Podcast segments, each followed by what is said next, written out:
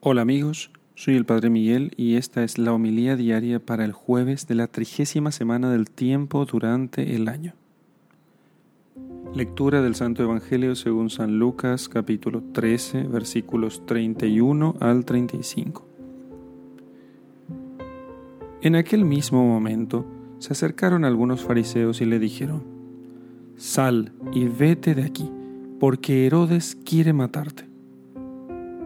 El Señor les contestó, Id a decir a ese zorro, yo expulso demonios y llevo a cabo curaciones hoy y mañana, y al tercer día soy consumado.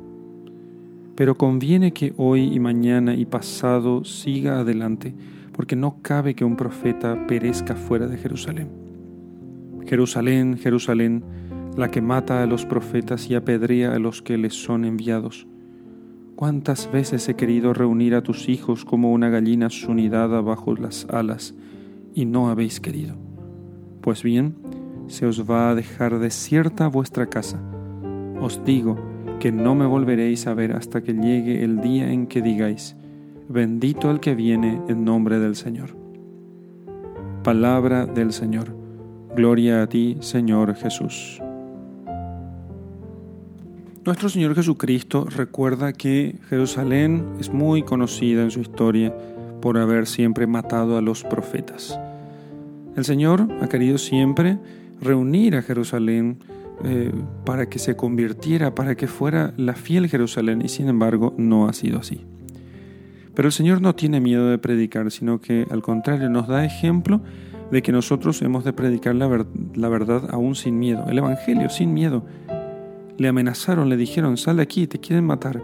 Y él dice, no, no saldré de aquí. No me importa que me maten. Y de hecho no le importó que le mataran. Lo único que le importó era cumplir la misión que Dios le había, que el Padre le había encomendado a él. Pero hace una profecía, diciéndole que, a ellos que Dios ha hecho todo lo posible para poder reunir a los hijos eh, perdidos de la casa de Israel.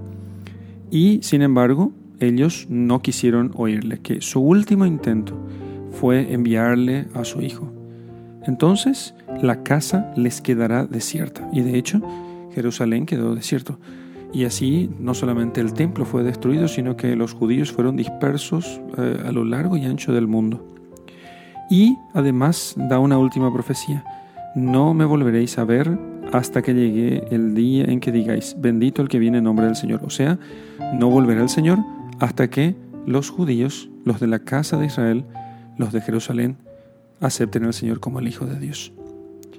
Pero nosotros, queridos hermanos, nosotros que creemos en Jesús como Hijo de Dios, guardemos la fe, no seamos como aquellos que lo rechazaron.